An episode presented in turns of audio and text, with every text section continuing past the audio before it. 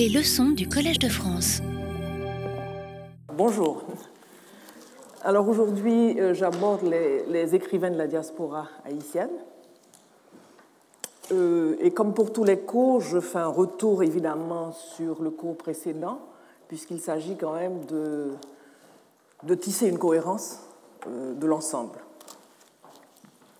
Dans un livre intitulé Le pouvoir des mots et les mots du pouvoir, Jean Jonassin note que la plupart des romans dits haïtiens de 1970 à 1980 étaient produits et ou publiés en Amérique du Nord.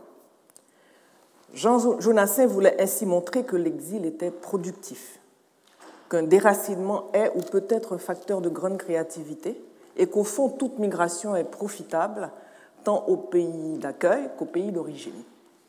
Cet archétype de l'exil ne date pas d'aujourd'hui et s'est modulé avec les espaces et les époques. Dans l'Antiquité, il était un bannissement hors de la civilisation, si on se rappelle les mythologies. Avec Dante, c'est une mise à distance du lieu de naissance pour des raisons politiques, comme pour Victor Hugo au XIXe siècle, comme pour Walter Benjamin ou Anna Arendt au milieu du XXe siècle. Mais ce désir d'ailleurs, comme je l'ai exposé au dernier cours, trouve en Haïti sa racine dans des problématiques profondes et plus complexes que la simple fuite pour échapper à une dictature. Je rappelle que de par notre histoire, nous avons toujours été tiraillés entre ce désir d'ancrage et ce besoin de fuite. Ce besoin d'enracinement et d'ancrage toujours contrarié et auquel l'ailleurs est une réponse pour la minorité occidentale, en général l'ailleurs nord, et la mémoire de l'Afrique, terre d'origine, mère patrie, résidence des dieux, l'est pour la majorité de la population. Syndrome de départ d'autant plus exacerbé que les dirigeants locaux, comme ceux du Nord, ont toujours œuvré pour rendre ce lieu inhabitable. Ce syndrome du départ jusqu'aux années 70-80 en Haïti est donc le redoublement d'autres choses jusqu'aux années 90. On, verra aujourd'hui que hum, ce départ a des explications autres, puisque nous sommes entrés dans la globalisation et, euh, vers une accélération de ce que je pourrais appeler la migration des Suds vers le Nord. Les formes du départ ont changé depuis la fin de la dictature, à partir des années 90, puisque le créole, le vaudou plus légitimé, l'urbanisation et la migration accélérée de ces couches populaires vers l'extérieur, parce que la migration devient massive aussi dans les couches populaires, font que ce pays, que l'on appelait le pays en dehors, l'est de moins en moins. Ce pays en dehors devient de plus en plus un pays en dedans. Les nouvelles générations d'écrivains voyagent plus volontiers, à la fois virtuellement, et réellement, ou ont des liens avec l'extérieur dans le cadre d'échanges culturels très ouverts dans le monde d'aujourd'hui. D'où la différence avec l'époque euh, jusqu'aux années 1980. Cette littérature haïtienne d'aujourd'hui, qui se fait en quatre langues, j'insiste là-dessus et je vais vous en donner la preuve tout à l'heure, est vraiment la démonstration que nous avons vocation à être des passagers et des passagères dans ce monde. Que la langue ne saurait, toute langue ne saurait s'accommoder d'une seule patrie et d'un seul drapeau. Avec la littérature de la diaspora des années 60, c'est le, commencement de cette démonstration-là. Et c'est en ce sens que la littérature haïtienne s'inscrit un petit peu en avance dans ce monde en train de se faire aujourd'hui. Euh, quelle est la cause première du départ massif des écrivains haïtiens et des intellectuels dans les années 60 C'est bien sûr la répression politique, euh, et je pourrais dire noiriste, de l'époque. Rappelons que François Duvalier, si vous vous rappelez les derniers cours, a été avec Lorimer Denis et Louis Diacroix un des idéologues de la revue Les Griots, qui avait pour objectif de poursuivre les réflexions entamées par, par Mars sur la question de la culture majoritaire qui devait être assumé par l'élite afin que ce pays retrouve son équilibre culturel et pour que cette élite sorte de son bovarisme à la fois culturel, social et coloriste. Toutes les discriminations tournent, en Haïti tournent autour de ces trois piliers que sont le vaudou, le créole et la question de couleur. Le noirisme politique avait été une tentative de réhabiliter face à l'élite mulâtre le vaudou, la langue créole et la question de couleur. pardon. Mais en réalité, et là je reprends une phrase d'un ouvrage de Micheline Labelle qui s'appelle Idéologie de couleur et classe sociale en Haïti, une phrase très importante, c'est en réalité une nouvelle version des luttes historiques qui ont opposé et opposent encore les secteurs noirs et mulâtres des classes dominantes. Revendication non pas pour la collectivité, mais pour un groupe. Projet aussi étroit que celui qu'il voulait détruire. Ce départ vers l'ailleurs va prendre durant ces années des proportions jamais vues jusque-là. Le pays a été vidé d'une bonne partie de ses intellectuels, écrivains et professionnels. Et euh, les indépendances africaines et l'émergence d'un Canada qui se voulait francophone allaient ouvrir des possibilités et des opportunités à ces écrivains énormes. Alors, où vont ces écrivains? J'ai donc parlé de l'Afrique. L'Afrique des indépendances a besoin de cadres. Et les Haïtiens qui arrivent là-bas sont des professionnels, et nous, ce qui nous intéresse, ce sont surtout les écrivains. J'avais parlé dans la leçon inaugurale et la dernière fois d'une sorte de traversée inédite sud-sud des mondes francophones qu'Haïti inaugure à ce moment-là.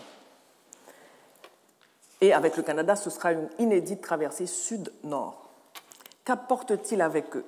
Une histoire, une tradition littéraire, et pour les professionnels ou enseignants, un savoir-faire.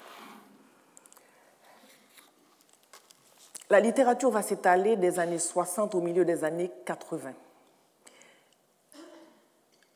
Mais la littérature qu'on appelle la littérature du dehors ou de la diaspora est indissociable de celle du dedans.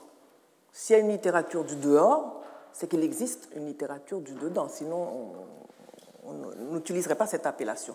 Et il y aura à un moment donné de réelles frictions entre ceux qui sont restés en Haïti et ceux qui sont partis. Frictions qui aujourd'hui a tendance à s'estomper. Donc il y a un rapport bien moins clivant et je peux dire euh, très ouvert. Alors moi, je suis partie d'un classement, euh, un des classements possibles. Pour moi, c'était les espaces et les générations. Il y a ceux qui sont partis à l'âge adulte dès le début de la dictature, des gens comme Roger d'Orsainville, Émile Olivier, Anthony Phelps, ceux qui sont partis très jeunes avec leurs parents dans les années 60, comme Jean-René Lemoine qui part en Afrique avec ses parents. Ceux qui sont partis, c'est la troisième génération toujours, euh, en 1984. 74 pardon, ayant vécu une partie de leur adolescence sous la dictature, Jean-Claude Charles, Daniel Inférière. Et il y a une dernière vague de ceux partis très jeunes avec leur famille pour des raisons économiques dans les années 80 aux États-Unis et Luigi Dantica, ou Roxane Gay, née d'une famille de la petite bourgeoisie haïtienne et qui émigre, dont les parents émigrent en tant que professionnels. Parmi ceux partis en Afrique, je veux nommer Gérard Chenet, Jean Brière, mais je ne vais retenir, parce qu'on ne peut pas euh, voir tous ceux qui sont partis en Afrique, je vais retenir euh, Roger d'Orsainville. Parce que je pense que Roger d'Orsainville a écrit une œuvre qui est vraiment euh, injustement méconnue.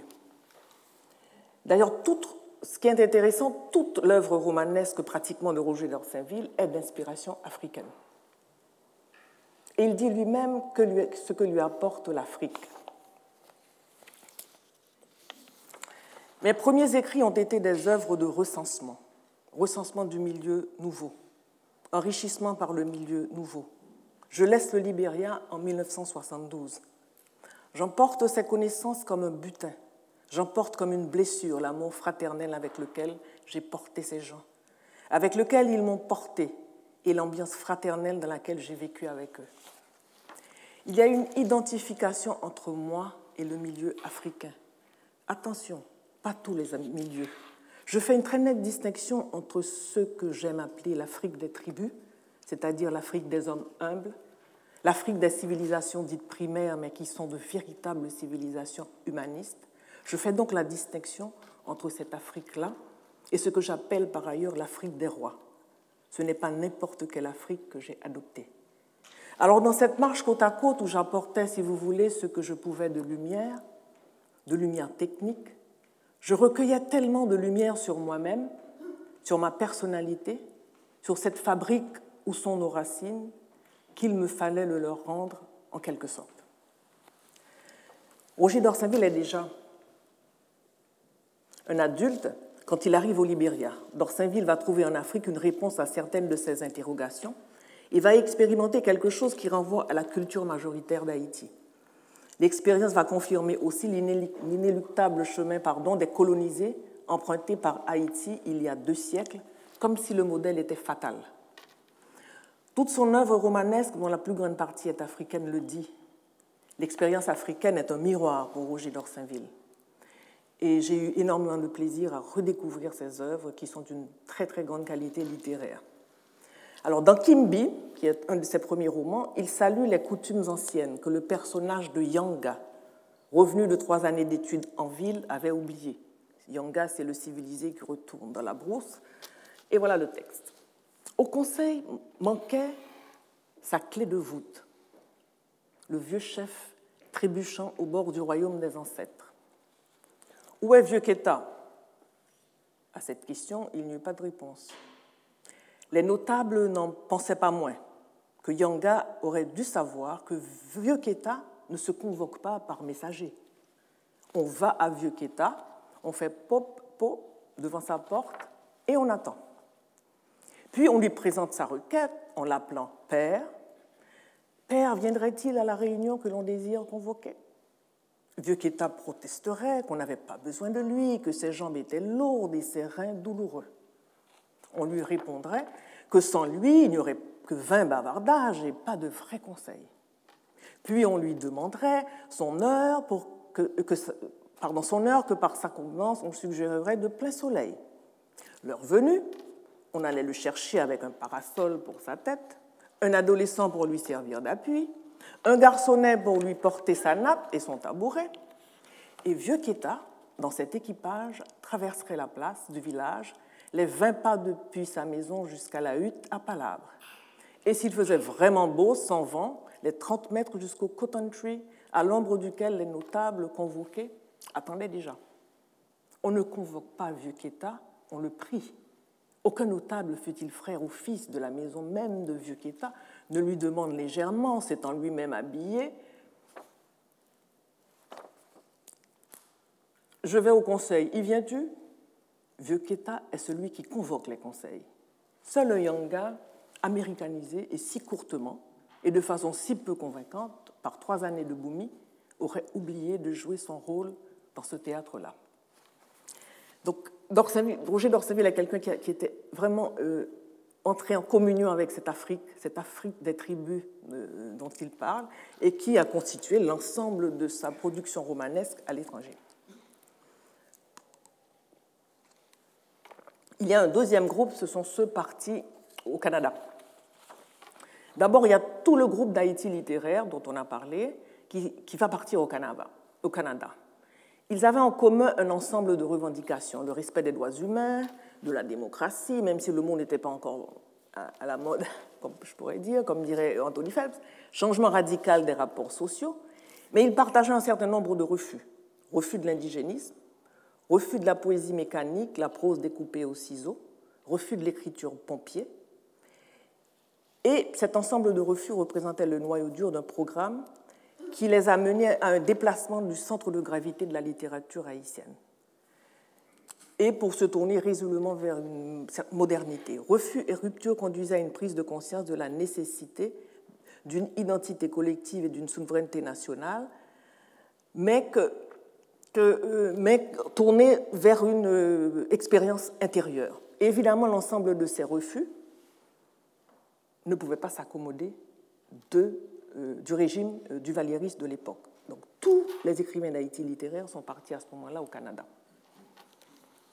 Et au cours du colloque du 20 juin, euh, toute une, enfin, une table ronde sera consacrée euh, exclusivement à ces écrivains d'Haïti littéraire parce que, comme vous le savez, ce sont eux qui ont vraiment, je pense, euh, aidé la littérature haïtienne à prendre le cap de cette modernité, avec des gens comme Davertige, Anthony Phelps, Jean-Richard Lafourret, Roland Morisseau. Parmi ceux partis au Canada, il y a le grand Émile Olivier Émile Olivier part d'abord en France pour quelques mois et s'installe au Canada. Écrire est pour lui essentiel, même s'il prend un peu, s'y prend un peu tard, comme il dit, après avoir fait le tour du monde en littérature, tout en peaufinant sa petite musique intérieure. Il avance sur deux chemins, celui de la pédagogie, puisqu'il est prof euh, à l'université, professeur de sociologie, et la création littéraire. Il est conscient que la question du public, qui va être la grande question que se poseront l'ensemble de ceux qui écrivent au dehors, pour qui écrivent-ils? Est-ce qu'ils écrivent pour un public haïtien ou pour un public du lieu où ils vivent ou pour un public universel, francophone Ils sont ceux de la première génération. Ils s'intègrent dans le paysage littéraire québécois mais malgré tout, euh, Émile Olivier pense, et c'est l'un des seuls qui le dit de manière euh, formelle, il y a un public potentiel en Haïti. Sa remarque est d'autant plus intéressante que beaucoup de ceux qui sont partis ont cru à tort d'avoir laissé derrière eux un désert intellectuel et littéraire. Et ils l'ont cru à tort, puisque l'avenir va prouver qu'ils avaient tort. Il pose aussi, comme beaucoup d'écrivains, la question de la langue et celle du public. Et il conclut on aura beau produire des textes en français ou en créole, notre public privilégié reste un public de gens qui ne sont pas scolarisés. L'écrivain haïtien évolue dans un contexte qu'il qualifie de tragique. Il y a donc pour nous le jeu, l'amour des mots, et en ce qui nous concerne, il y a le moment historique que nous sommes en train de vivre qui nous condamne à vivre une sorte de polyvalence, à nous inscrire, nous, écrivains, dans des champs des registres et des thématiques différents. Qu'on me comprenne bien, je n'ai pas peur de l'universel, mais je me pose des questions. Dans Repérage, 20 ans plus tard, il reconnaît assumer tous les écartèlements. Car comme le dit Italo Calvino, dont il assume cette phrase, la littérature ne peut vivre que si on lui assigne des objectifs impossibles. Et la littérature haïtienne elle-même et ça c'est mon avis que j'ai développé euh, dans la leçon, est née d'avoir confronté beaucoup d'impossibles.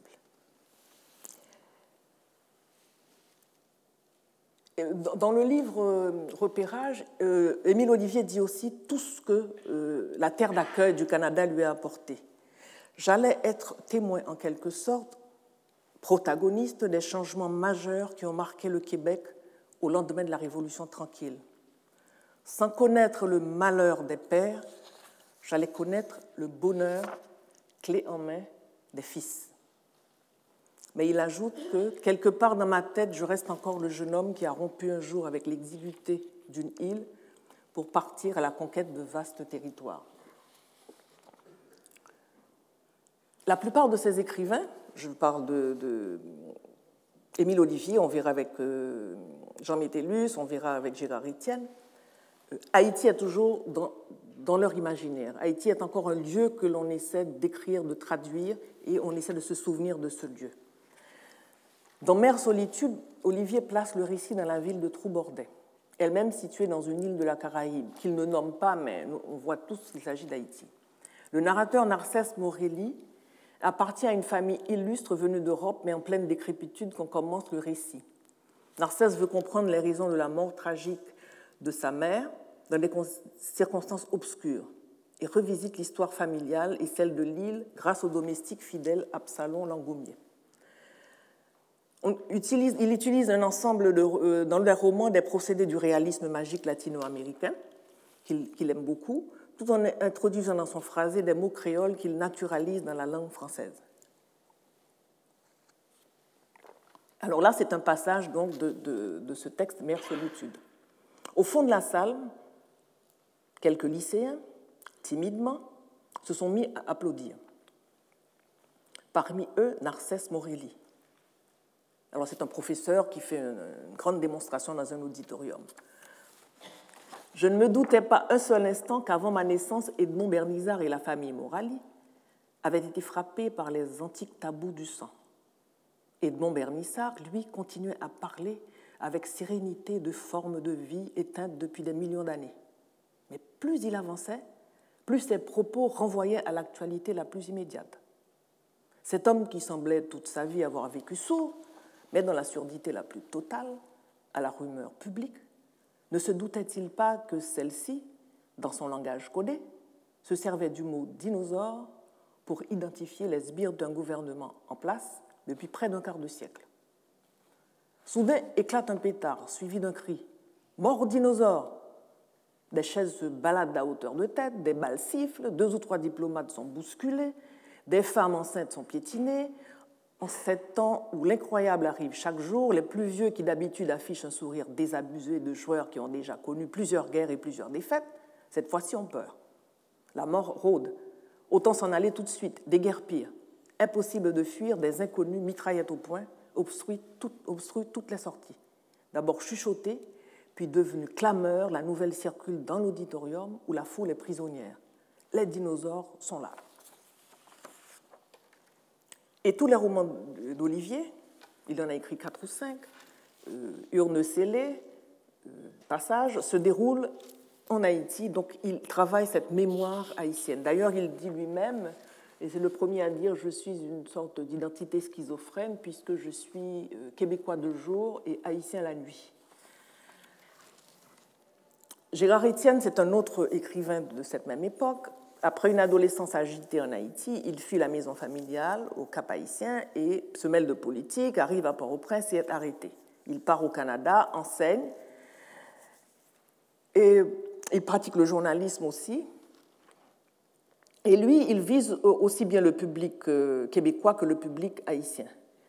Et il euh, essaie justement de mettre sa, littérature euh, dans un espace où les champs lexicaux québécois et les champs lexicaux haïtiens pourraient se rencontrer. Ses œuvres les plus connues sont Le Nègre masqué, Un ambassadeur macoute à Montréal, Une femme muette, Monsieur le Président, Les yeux de Natania.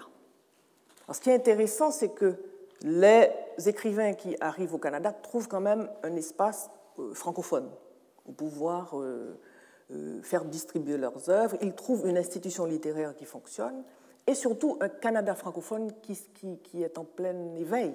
Et, ça a été énormément enrichissant à la fois pour les romanciers et pour les poètes. Si on prend maintenant le cas de ceux qui sont venus en France, parmi eux, il y a évidemment René Despestre. Alors, ce qui est intéressant, le déplacement parce qu'Haïti a un corpus littéraire dominé par la poésie jusque dans les années, je peux dire, 80, 70-80. Beaucoup de ceux qui sont partis en étant poètes en Haïti arrivent dans des espaces où l'institution littéraire fonctionne, où peut-être qu'il y a moins de lecteurs pour la poésie, et beaucoup d'entre eux deviennent des romanciers. Ou font les deux, le roman et la poésie. C'est le cas d'Anthony Phelps, qui a quand même essayé deux ou trois romans au Canada. C'est le cas de Despestre, qui n'était que poète en laissant Haïti et qui devient poète et romancier. Il est d'ailleurs aujourd'hui certainement connu aussi beaucoup pour ses romans, dont l'un a obtenu le prix Renaudot. Donc le déplacement d'espace va aussi euh, provoquer un glissement dans, le genre pratiqué. Et, on peut comprendre pourquoi, puisque euh, c'est vrai que le roman a besoin d'institutions littéraires, quand je dis de l'institution littéraire, de toute la chaîne de ce qu'on appelle le livre, le public, etc., et les subventions. Or, René Despès dit J'ai toujours voulu écrire de la prose, mais qu'il a commencé par écrire de la poésie en Haïti. À son arrivée à Paris, il a été pris de ce qu'il appelle lui-même une boulimie. Il a lu les surréalistes, Zara, Breton, Desnos, Soupeau, Aragon, Éluard, Char et Michaud, la littérature mondiale, Dostoïevski, Tolstoï, Pushkin, Gogol, les Français, Balzac, Stendhal, Flaubert. Lui a toujours fait un usage maternel de la langue française. Ah, il le revendique ainsi. Il n'y a pas de débat grave chez lui entre les deux langues. Il le dit lui-même, le créole est sous-jacent au français que j'utilise. Il estime être aussi énormément nourri par la littérature orale en langue créole. J'ai écouté beaucoup, beaucoup beaucoup d'histoires racontées par ceux qui les ont vécues, ceux qui les ont inventées, évidemment, dans les campagnes haïtiennes autour de Jacques Mel. Et il ajoute que, quelle que soit la langue utilisée, c'est plutôt l'accessibilité du public qui est le problème. évidemment, le public haïtien n'est pas assez scolarisé. Alors, ce qui est intéressant, c'est une des rares personnes aussi qui, après tant d'années en France, quand on va rencontrer René Despestre, il parle avec l'accent de quelqu'un qui aurait quitté Jacmel la veille. Donc c'est très intéressant de voir comment euh, il est resté avec Jacmel en lui, profondément en lui. La deuxième chose qui est très importante pour René Despestre, c'est l'érotisme. C'est une dimension très importante chez lui. Alors voilà ce qu'il dit. Je n'aime pas l'érotisme tel qu'il a été exprimé dans la culture occidentale où l'acte d'amour a toujours été associé à la souffrance, à la culpabilité, à la torture, à la tristesse de vivre. La gaieté haïtienne se trouve dans mon idiosyncrasie et c'est cette gaieté que j'essaie de transposer. Je n'aime pas non plus le libre service sexuel. Dès qu'il y a des éléments qui dégradent la femme, ce n'est plus mon affaire. Mais le métissage est aussi un élément essentiel qu'il trouve dans la littérature haïtienne. Il formalise d'ailleurs sa réflexion dans un essai qu'il appelle le métier à métisser. Mais en ce qui a trait à la littérature raciale, il a été un moment euh, fervent partisan de la négritude, avec Césaire, Guylienne Roumain, Langston News. Il pense que ce fut une médiation absolument nécessaire, mais il n'en reste pas moins qu'on devrait sortir de l'expérience raciale. Et c'est là qu'il a écrit son essai Bonjour, adieu, la négritude. Il pense qu'un écrivain doit pouvoir toujours être ludique, toucher les thèmes qui intéressent n'importe quel homme où il se trouve. Je n'ai jamais pensé que j'aurais fait une vie hors d'Haïti, même après avoir vécu aux antipodes d'Haïti. Mais quel que soit l'endroit où je suis, Cuba, Chine, Vietnam, Brésil, Chili, parce qu'il a vraiment roulé euh, ses pieds poudrés, il s'est promené vraiment un peu partout dans le monde, j'ai toujours ramené au climat de mon enfance, j'ai toujours été ramené au climat de mon enfance haïtienne.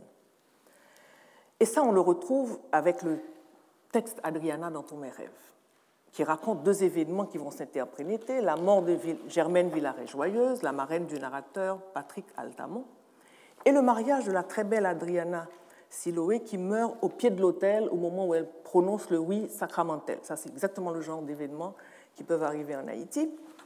Alors, c'est un passage que j'aime beaucoup. Un dimanche d'octobre, sur le tantôt, une voiture attira soudain mon attention. Elle commençait à longer lentement notre rue. De loin, je pouvais distinguer deux personnes à bord. Que vois-tu arriver? dit Mandiani, une auto décapotable. La machine de qui? Je l'aperçois pour la première fois. Ah oui Et les passagers Une dame et son chauffeur. Une dame en promenade par cette chaleur L'auto se rapprochait dans un vrombissement raffiné.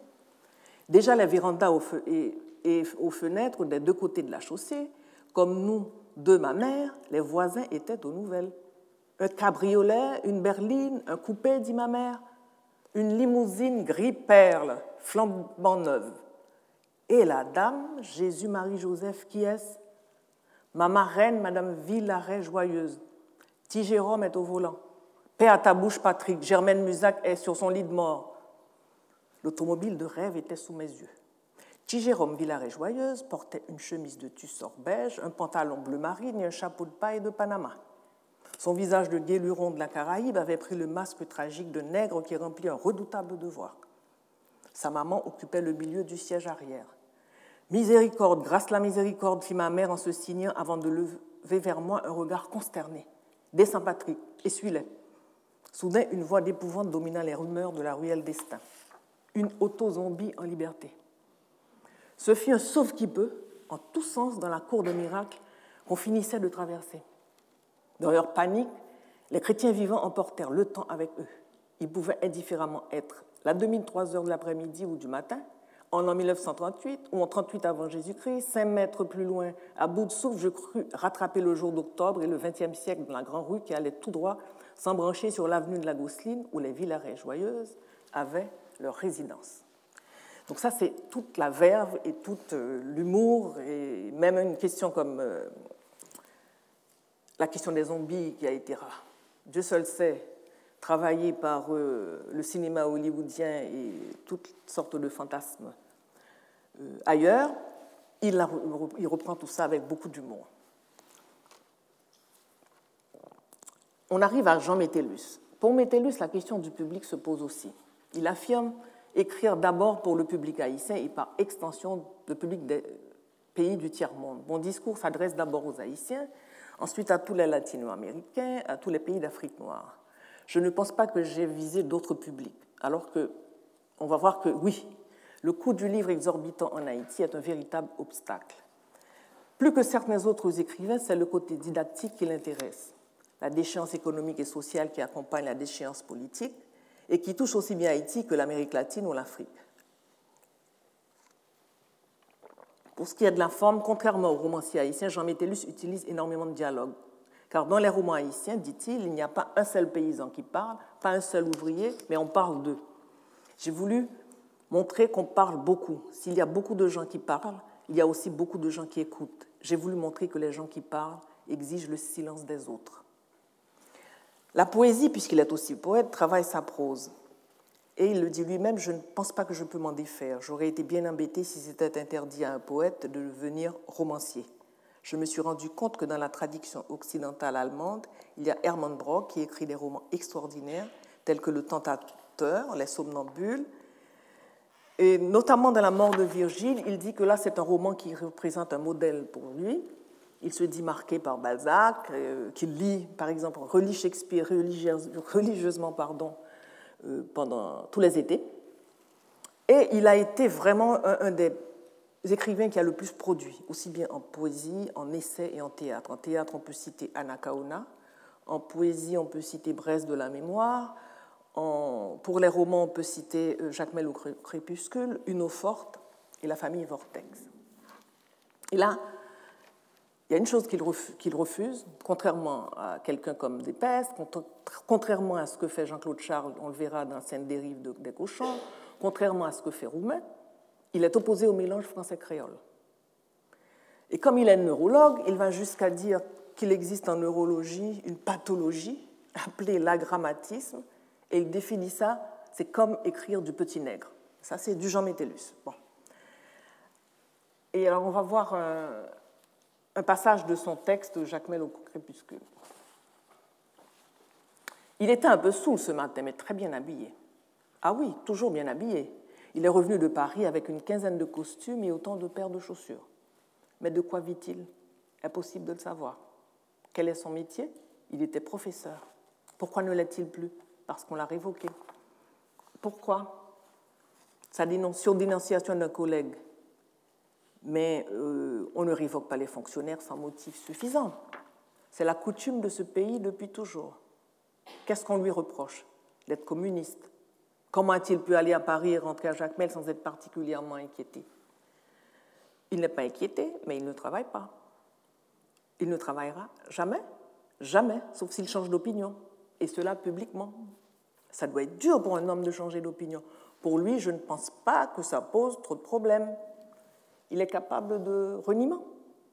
Si quelqu'un emploie ce mot devant lui le jour où il changera, si jamais il change, ce que je ne souhaite pas bon pour lui, il serait capable de te prouver que tu es un idiot. Car seuls les imbéciles ne changent pas. Il serait capable de te prouver que la loi de la vie est changement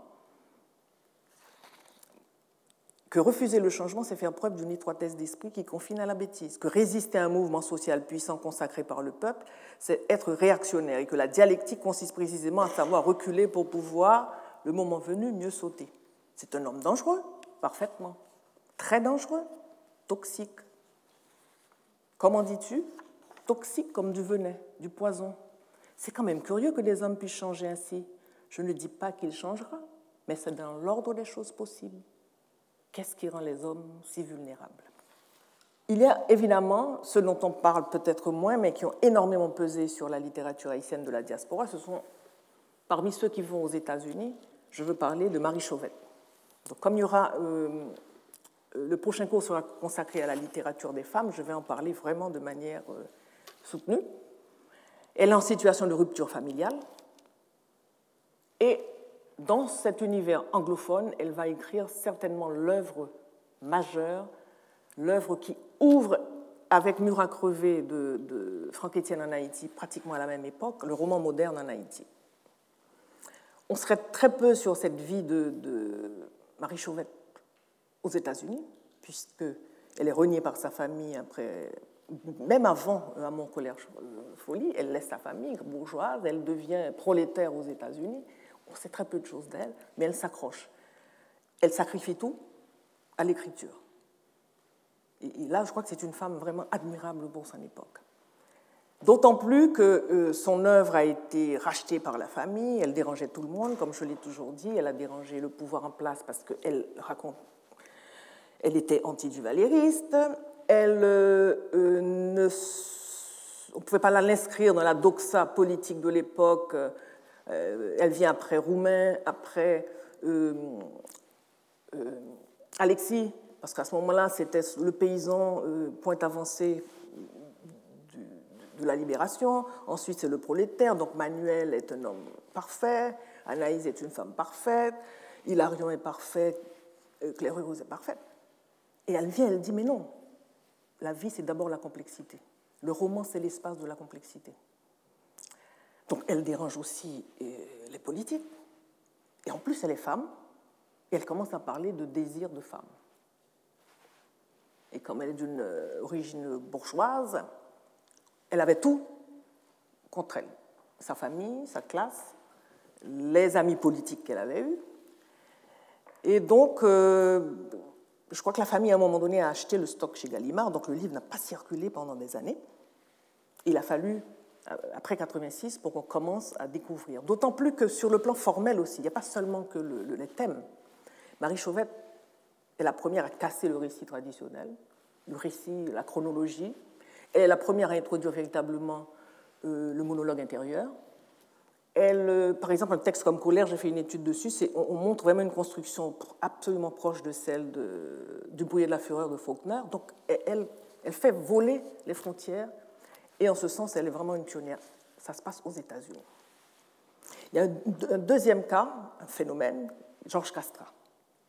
C'est intéressant parce que Georges Castra est aux États-Unis, mais il n'écrit qu'en créole. Alors, après toutes ces années, d'ailleurs, Georges Castret est très proche de moi, je, me demande s'il parle anglais. C'est assez curieux. Il est resté dans la communauté haïtienne et il écrira aussi un, recueil majeur en langue créole qui va vraiment marquer une rupture qui s'appelle Combelon. Alors, en créole, Combelon, ça veut dire prise clandestine. Alors, c'est comme si lui faisait une prise clandestine aux États-Unis, et ben, il va écrire en créole.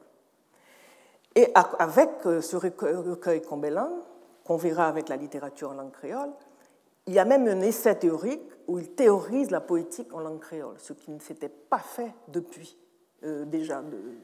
Donc il est le premier à la fois à accompagner, je dirais, sa création en créole d'un essai théorique. Autre élément intéressant, on a une femme, Micheline Dussec, qui va en Espagne et elle écrit le premier roman haïtien en langue espagnole. Et là, je pose la question que je vais essayer de développer euh, avec la littérature des femmes. C'est intéressant de voir que ce sont deux femmes, Edwige Dantica d'un côté aux États-Unis avec l'autre génération de la diaspora, et Micheline Dussek, qui laissent les deux langues nationales, le créole et le français, et qui osent s'aventurer dans des langues autres. Donc on peut s'interroger sur quel est le rapport des femmes avec euh, des choses décidées peut-être par un patriarcat, je ne sais pas. Mais ce sont les deux qui font euh, le saut. Nous arrivons avec la deuxième génération de la diaspora, et là, il y a deux représentants absolument indéniables, c'est Jean-Claude Charles et Daniel Laferrière. Jean-Claude Charles et Daniel Laferrière apportent des changements notoires dans la manière de raconter, dans la manière d'écrire, dans la manière de s'inscrire dans les espaces, donc la construction des textes ils visent les lecteurs non seulement du lieu où ils sont, mais des lieux où ils, traversent. Ce qui change complètement la perspective par rapport aux auteurs comme Émile Olivier, plus âgé, Anthony Phelps. Ils sont déjà dans ce qu'on appelle euh, des auteurs, je pourrais appeler des auteurs de l'identité fluide. Ils changent de continent, ils changent d'espace, ils sont entre l'Europe et l'Amérique.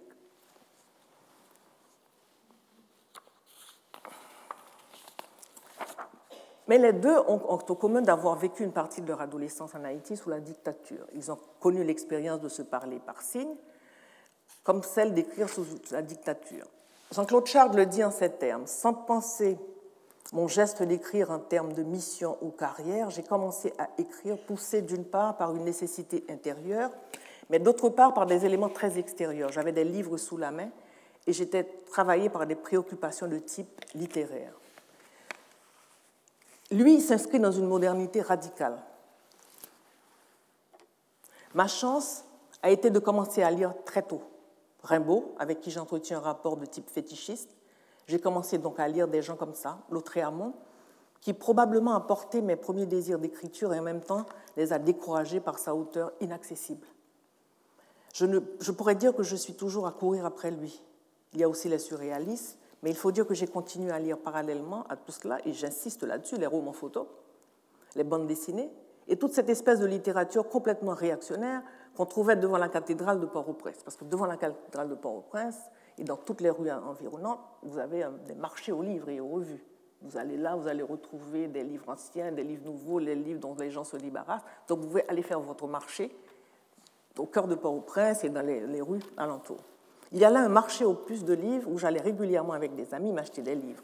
Je prenais de tout. Des bandes dessinées, des romans photos, Historia, tout. J'ai lu Paul Bourget. Je ne sais plus si cela m'intéressait de lire Paul Bourget, mais au départ, c'est la chose imprimée elle-même qui m'intéressait.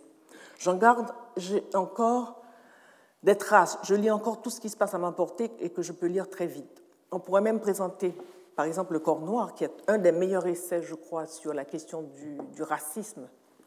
Euh, le Corps Noir, c'est un essai brillant de Jean-Claude euh, Charles, comme un télescopage d'intertexte, un collage de médiums aussi variés que les coupures de presse, les images de la télévision ou du cinéma, les tableaux de maître, la bande dessinée, les définitions du dictionnaire, les extraits de livres.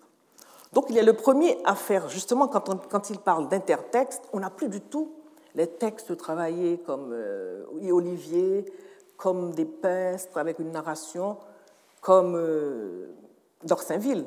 Il ne faut pas oublier qu'ils arrivent aussi en France à un moment où il y avait une sorte d'engouement pour le nouveau roman, pour les expériences formelles, à la fois dans le roman et à la fois il y avait euh, toute une analyse, euh, la nouvelle critique, qui elle-même portait vers ce genre de production.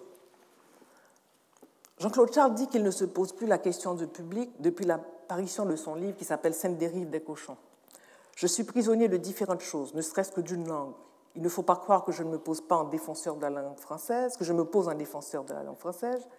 Je me place dans une idéologie de la défense de quelque langue que ce soit. Je dirais que j'écris pour être lu, sans retomber dans l'idéologie de la clarté idéologique classique.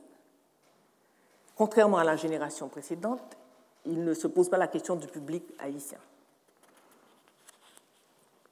Donc il s'inscrit et il l'assume dans cette nouvelle identité euh, fluide, comme il le dit.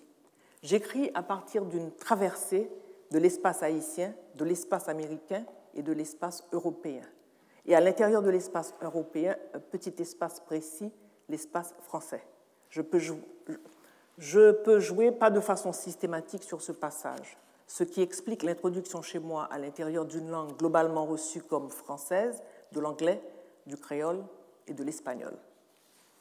Donc ils sont déjà dans, je pourrais dire, ces identités de passage, ce qui n'est pas le cas de la première génération.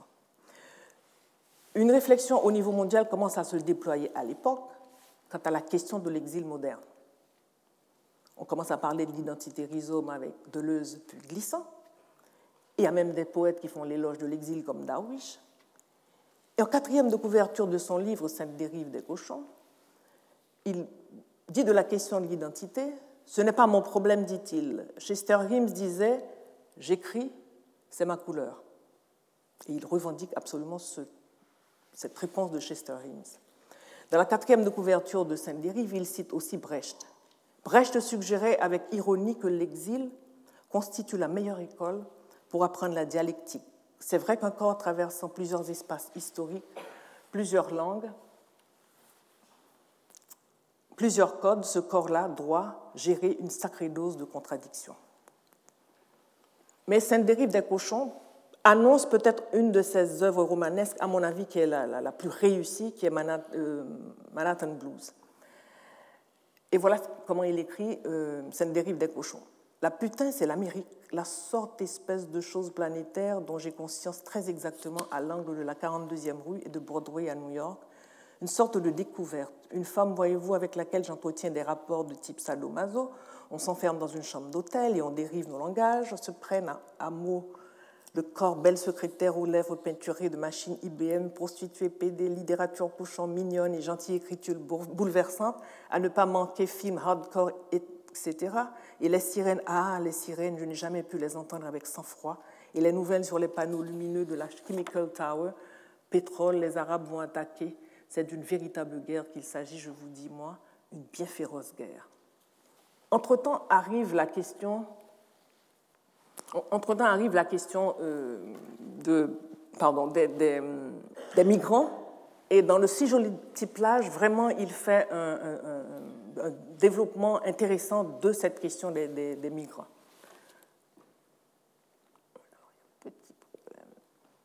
Dans Manhattan Blues, voilà ce qu'il dit. Si je choisis ce métier d'écrivain, alors Manhattan Blues est écrit huit ans après Sainte-Dérive des cochons. Déjà, la mode de l'écriture, intertexte, tout ça, commence à s'estomper. Et dans Manhattan Blues, on a, on a un écrit très moderne, mais beaucoup plus fluide que ce qu'on avait eu dans euh, Le Si jolie petite plage ou dans Sainte-Dérive des cochons.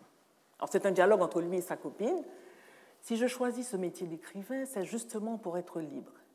Et enfin, pour essayer d'être libre. Ouais, hier, j'ai rien foutu, et puis quoi?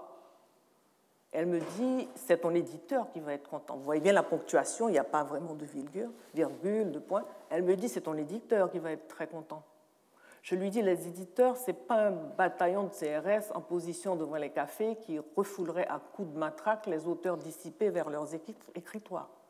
Elle me répond vivement qu'on institue le système des agents littéraires en France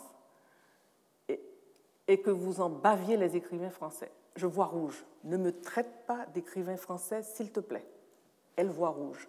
Faut savoir ce que tu veux dans la vie. Un jour, tu me dis ne me traite pas d'écrivain haïtien.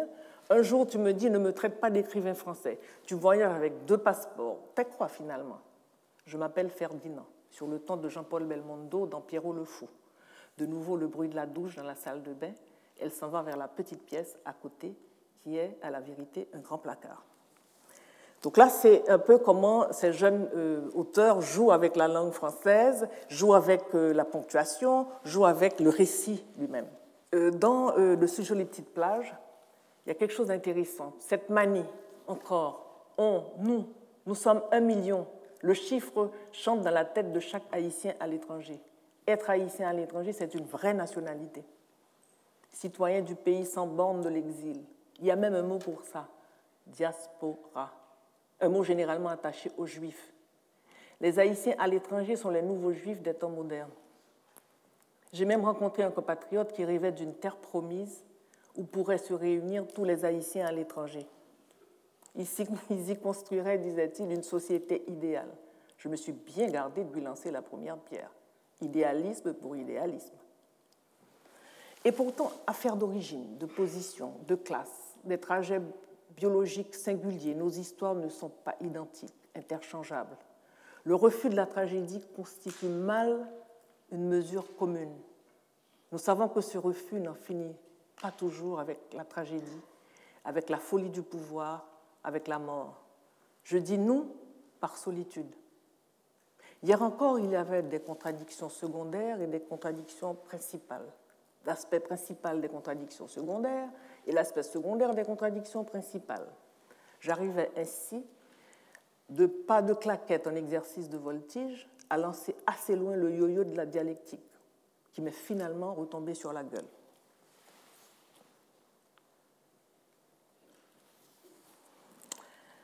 L'autre, qui est de la même génération que Jean-Claude Charles, c'est Daniel Laferrière, exactement de la même génération. Comme Jean-Claude Charles, évidemment, il évite de se laisser enfermer dans des étiquettes et dans des stéréotypes, à la fois identitaires ou idéologiques. Il cultive l'art du paradoxe et de l'esquive. Par exemple, les deux, par rapport au racisme, vous diront, eux, comme ce sont les Blancs qui ont créé le problème, ils leur demandent de le résoudre eux-mêmes. Ce n'est pas leur problème. Que celui qui crée le problème trouve la solution. Solitaire et fanfaron, prude et séducteur, l'art de ne pas se laisser rattraper. Mais Daniel Laferrière est quelqu'un finalement qui travaille en trompe-l'œil. Il feint de ne pas travailler, mais en réalité, il travaille. Beaucoup. Il feint de surfer à la surface d'un problème profond, de peur de s'y enliser, mais on a l'impression qu'une fois qu'on a le dos tourné, il vise le fond pour comprendre et retourner ensuite à son jeu. Après avoir écrit son autobiographie américaine, faite de dix titres, il signe le livre Je suis un écrivain fatigué. Et il accorde un entretien à la revue Bouture en Haïti, très important, dans lequel il va très loin quant à ce qui le constitue comme écrivain et comme homme. Je suis un écrivain fatigué. C'est la fatigue d'un homme qui ne voudrait pas devenir quelqu'un, au risque de perdre sa fraîcheur. Donc, comme il ne veut pas le faire, il dit qu'il arrête. En fin de compte, il n'a pas arrêté, puisque après, cette autobiographie américaine, il a écrit L'énigme du retour, le journal d'un écrivain en pyjama, et je suis un écrivain japonais. Mais il y a un passage très intéressant, c'est euh, le passage de ce fruit dans la main du jeune homme, est-ce une grenade ou cette grenade dans la main d'un jeune, est-ce un fruit ou une Deux aspects de l'œuvre lui. Alors, on, va lire tout de suite euh, le passage. Donc, je suis allé un peu partout en Amérique du Nord. J'ai regardé vivre les Noirs, les Blancs, les Rouges, les Jaunes. Un peu tout le monde, quoi. Eh bien, mon vieux, tout ce qu'on dit de l'Amérique, c'est vrai. Elle intègre tout. Ventre mou de la terre, dernier peuple innocent. À côté d'eux, les Boshimans font figure de rusés diablotins. Vous vous dites, et quoi? Il reprend ce vieux cliché de l'Amérique innocente? C'est fini depuis longtemps tout ça, vieux. Eh bien, mon frère, ça marche encore. La mécanique fonctionne comme si elle était encore neuve. faut dire que 200 ans, c'est à peine un clin d'œil dans l'histoire de l'humanité, vraiment rien. L'Amérique est un bébé bien trop nourri, un bébé cas d'homme. Et les Américains vivent entre eux comme si personne d'autre qu'eux n'existait sur ce continent, sur cette planète. J'ai le sentiment de voir évoluer devant moi, dans cette station d'essence où je fais le plein, en ce moment, de magnifiques barbares. De jeunes étudiants d'Indianapolis, chaque État a une plaque d'immatriculation différente, jouent au football parmi les voitures et les ponts. Ils sortent de larges t-shirts aux couleurs de leur université. Ils sont blonds, grands, athlétiques. T'es sûr que t'en mets pas un peu là? Non, frère, ils sont vraiment comme dans nos rêves. Chacun de leurs gestes paraît neuf, comme si ces jeunes gens n'étaient pas reliés à la chaîne humaine. Ils sont uniques. Ils dévorent des tonnes de hamburgers, boivent des fleuves de Coca-Cola et passent la moitié de leur vie devant la télévision. Ils prient tous les dieux imaginables et aussi un seul Dieu. Ils tuent de toutes les manières possibles. Ils ne connaissent pas le remords. Le monde est entre leurs mains comme un jouet d'enfant. Ils le cassent, le réparent, ils ignorent le passé et méprisent l'avenir. Ce sont des dieux et leurs nègres sont des demi-dieux. Mais ce qui est intéressant, il y a ce volet, mais il y a un autre volet de chez euh, Daniela Ferrière, et je dirais c'est le volet de la tendresse. C'est peut-être un des textes que j'aime le plus, c'est lui qui s'appelle L'odeur du café, où il raconte cette relation entre lui et sa grand-mère, cette, petite merveille de, de, tendresse, de fraîcheur. Et comment pouvoir avoir pu écrire cela dans un pays en pleine dictature? On est dans l'émerveillement permanent. Voilà ce qu'il dit. J'ai toujours dit que comment faire l'amour avec un nègre sans se fatiguer était à mes yeux une machine de guerre. Il fallait exister, comme il dit. Un peu comme les liaisons dangereuses de Laclos, un de mes livres préférés. Il faut le comprendre maintenant dans un espace plus large et j'espère plus ambitieux. Si certaines personnes se sont arrêtées, s'agissant de moi comme écrivain, à comment faire l'amour, euh, comme avec un nègre sans se fatiguer, eh bien je crois aujourd'hui que j'ai été bien plus loin. Tu sais, toute guerre se mène sur plusieurs fronts et diverses manières. Naïfs sont ceux qui ne voient dans l'odeur du café une machine de guerre autrement plus efficace que comment faire l'amour. La tendresse peut être une arme bien plus dangereuse que la violence. On nous a déjà recommandé de prendre garde à la douceur des choses. Et là, il est resté quelques années à vivre avec sa grand-mère à Petit Goave, même pas à Port-au-Prince. Et cette, cette relation magnifique qu'il relate, enfin qu'il écrit de manière si, réussie dans l'odeur du café. Le café des palmes. Le meilleur café, d'après Da, est le café de la, la grand-mère s'appelle Da, est le café de la région des palmes. En tout cas, c'est ce qu'elle boit toujours. Da ne peut plus acheter du café en très grande quantité, comme autrefois. Nous avons fait faillite il y a une dizaine d'années, bien avant la mort de mon grand-père. Malgré tout, les paysans continuent à offrir à Da de lui vendre du café. Quand ils voient qu'elle n'a pas d'argent, il dépose sur la galerie un demi-sac de café en grains. Da regarde ailleurs et ils s'en vont sans se faire payer.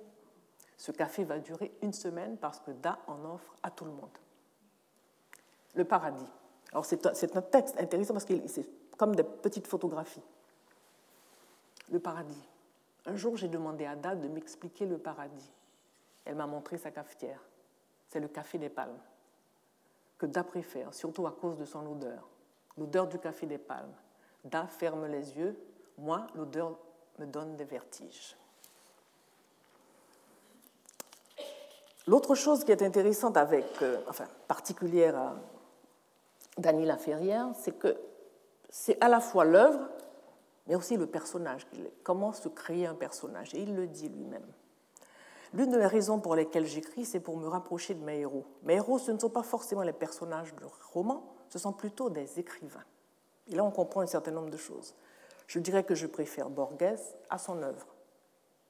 Mais ce sont les livres de Borges qui ont créé le personnage. L'écrivain Borges a inventé Borges avant la lettre. C'est l'énergie qu'ils mettent à devenir eux-mêmes qui m'impressionne.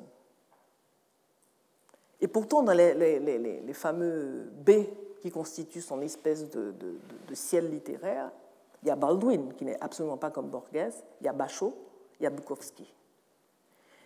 Et je crois qu'il se présente aussi comme un littéraire pur. Il n'y a pas de référence philosophique comme pour Jean-Claude Charles, et il se dit aussi un grand lecteur. Donc certainement que Daniel Laferrière, puisque Jean-Claude Charles est décédé prématurément, je suis certaine que Daniel Laferrière continuera à euh, rechercher justement, tout en écrivant, à créer son personnage. Et qu'est-ce qui se passe en Haïti à la même époque?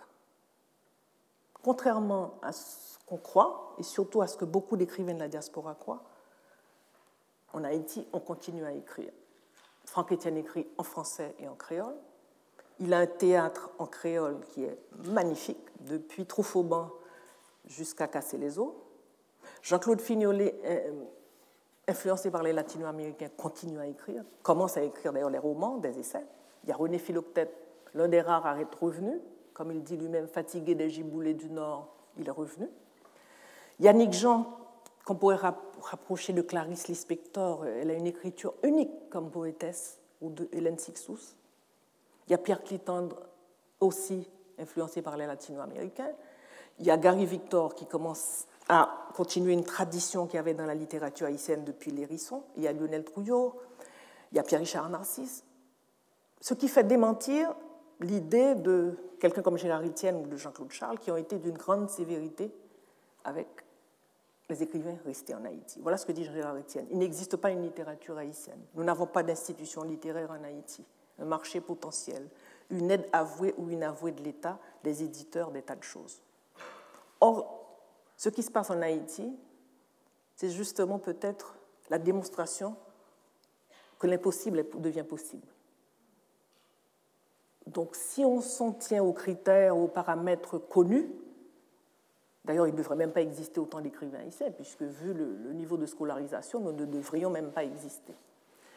Or, être dans cette espèce de vertige, je suis à l'étranger, je me fais publier, donc ceux qui sont en Haïti, comme ils n'ont pas la visibilité à l'extérieur, comme ils ne se font pas publier ailleurs, n'existent pas. Non, comme je l'ai dit la dernière fois, ce n'est pas parce qu'on passe sur une chaîne de télévision à l'étranger qu'on existe comme écrivain. On peut ne jamais passer sur une chaîne de télévision et exister sur un plateau.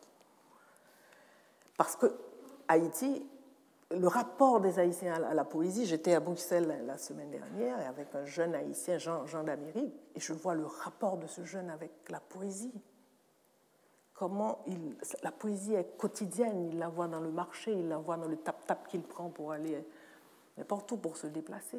Donc ça n'a rien à voir avec euh, la publicité. Et voilà ce que dit Jean-Claude Charles. L'obscurantisme d'une société comme la société haïtienne étant ce qu'il est, on ne peut pas d'un côté le condamner et de l'autre dire que ce sont les conditions idéales pour travailler, pour penser. Le sous-développement, notamment dans ces formes haïtiennes, produit aussi du sous-développement intellectuel.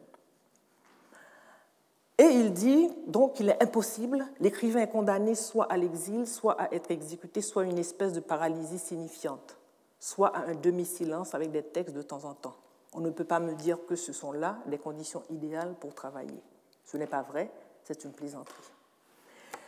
Alors, une telle tirade est assez significative sur les tensions qui vont exister à partir de 86 entre les, après la chute de la dictature entre les écrivains du dehors et les écrivains du dedans. Il y a eu une période de forte tension, je peux vous l'assurer. L'idée que ceux qui habitent ces espaces ne sont pas doués de penser, mais simplement d'une sous-pensée, c'est d'une condescendance rare. Donc le salut littéraire ne pourrait venir que du Nord civilisé aseptisé. Je, vois déjà Price Mars ou Lévi-Strauss qui se retournent dans leur tombe et qui se disent Mais qu'est-ce que c'est que ce discours? Or, pendant toute cette période, il y a eu toute la recherche sur l'histoire de Port-au-Prince en, dix, tomes, je crois, de Georges Covington. Il y a eu la recherche historique de Roger Gaillard. Il y a eu le travail de Philippe Lerbourg sur l'ensemble des habitations coloniales, et ça, sans aide de l'État, sans les romans de Franck Etienne, il y a eu le théâtre, il y a eu Mur à crever, dont on reparlera. Il y a eu son recueil ultra-vocal, les romans de Pierre Cliton, le spiralisme, et la nouvelle génération qui a pris le relais. Donc il y a eu cette période extrêmement difficile, tendue, parce que d'un côté il y avait la condescendance et de l'autre une certaine aigreur quand même de voir que malgré leur talent, eux n'étaient pas connus à l'extérieur. Cette situation, justement, est en train de changer, de la mesure où, premièrement, comme je l'ai dit, les nouvelles générations n'ont pas le sentiment d'être complètement en dehors comme l'étaient les générations des aînés. La plupart de la génération qui assure la relève aujourd'hui appartiennent à ces couches populaires qui sont urbanisées, dont beaucoup de parents ont fait la migration, donc ils ne se sentent pas coupés du monde extérieur. Ils habitent virtuellement ou même réellement l'extérieur, puisque les échanges sont beaucoup plus fréquents entre Haïti et l'extérieur. Donc il y a une vie dynamique en Haïti. Je, prends pour preuve, par exemple, les deux dernières revues qui ont paru, 360 et Doucreis. Il y a des contributeurs haïtiens, des contributeurs belges, des contributeurs allemands, des contributeurs de la Réunion. Donc c'est un pays qui, tout en étant là où il est, dans ses 27 000 km, en fait, dynamise sur l'extérieur énormément, reçoit et irradie sur l'extérieur. Donc la situation aujourd'hui n'est pas celle qui était des gens comme, hélas, Franck Etienne, Jean-Claude Fignolet ont connu à l'époque très dure de la dictature. Je crois qu'aujourd'hui, ceux qui habitent en Haïti n'ont rien à envier de ce point de vue-là à ceux qui font le, choix aujourd'hui de partir. Je veux parler de gens comme James Noel, comme Mackenzie Arstel. En Haïti, on a euh, Bonnel Auguste, on a Inima Jeudi, on a Jean d'Amérique, qui d'ailleurs est en train de, préparer une, grande rencontre de poésie pour l'été. Mais je voudrais continuer parce que j'avais conclu en disant, euh, une des leçons en disant qu'Haïti, c'est intéressant, on parle de tout le monde, et Haïti est en train de construire une littérature dans quatre langues. Je dois vous dire que après 1986, va se poser la question qu'est-ce qu'une littérature nationale? En même temps que se pose la question de la double nationalité aussi pour les Haïtiens. Donc c'est intéressant au moment où la question des nations se pose. Qu'est-ce qu'une nation? Sur le plan philosophique, sur le plan économique, sur le plan politique Se pose en Haïti la question de qu'est-ce que la littérature nationale? Je me souviens d'un grand débat que nous avions eu au sein de l'association. Moi, je suis pour l'ouverture. Et alors, il y avait le grand débat. Euh, un écrivain haïtien, qu'est-ce que c'est Alors, j'ai dit, mais écoutez, on, va lister parce qu'il ne faut pas que l'histoire nous laisse en arrière. Vous allez définir comment un écrivain haïtien? Est-ce que c'est son lieu de naissance? Son passeport? Euh, Ce qu'il écrit? Ou la langue qu'il utilise? Et le débat, c'était autour d'Edwige Dantica. Alors j'ai dit, mais c'est incroyable. Quelqu'un comme Salman Rushdie revendique qu'il est à cheval sur trois patrimoines. Il vit en Angleterre, il est né au moment de la partition de, l'Inde et du Pakistan, il se revendique pakistanais. J'ai dit, pourquoi nous, nous devrions nous fermer sur un nationalisme avec des paramètres du 19e siècle? Au moment où précisément les nouvelles générations, avec la migration, puisque les Haïtiens ont l'ADN dans la, je sais pas moi, de la littérature euh, en eux, produisent dans d'autres langues. Et pourquoi est-ce qu'on devrait nous fermer Au contraire, nous sommes peut-être le monde en train de se faire. Quelqu'un comme Édouard Glissant parle de tout le monde, mais, le tout le monde, il est là. Ce sont les jeunes qui prennent la relève et qui font sauter euh, toutes ces barrières, toutes ces notions que nous avons créées au XIXe siècle. Ah, et pour terminer, là j'ai un petit peu oh, avancé sur le temps, justement, je vais vous proposer ce soir euh, la vidéo d'un jeune poète euh, haïtiano-chilien, auquel j'ai été mise en contact, et je trouve ces textes magnifiques.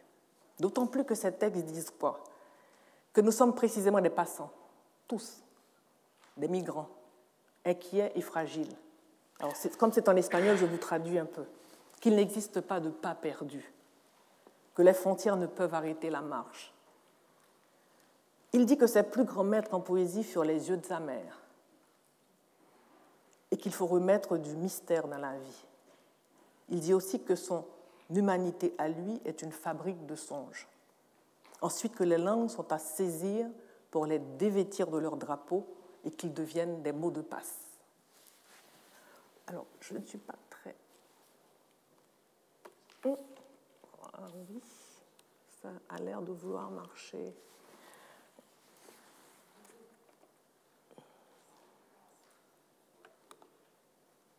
Ah, ah.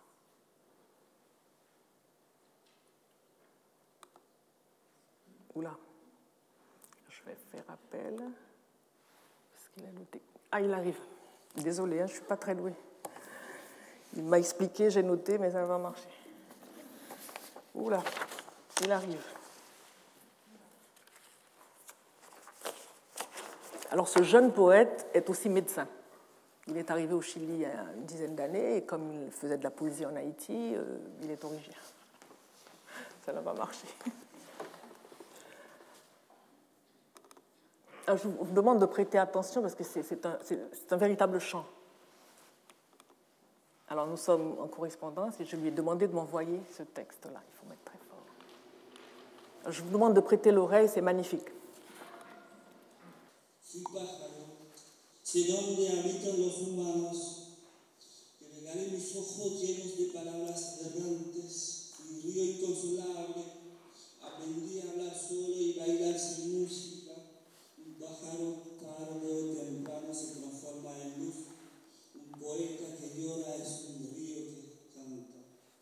se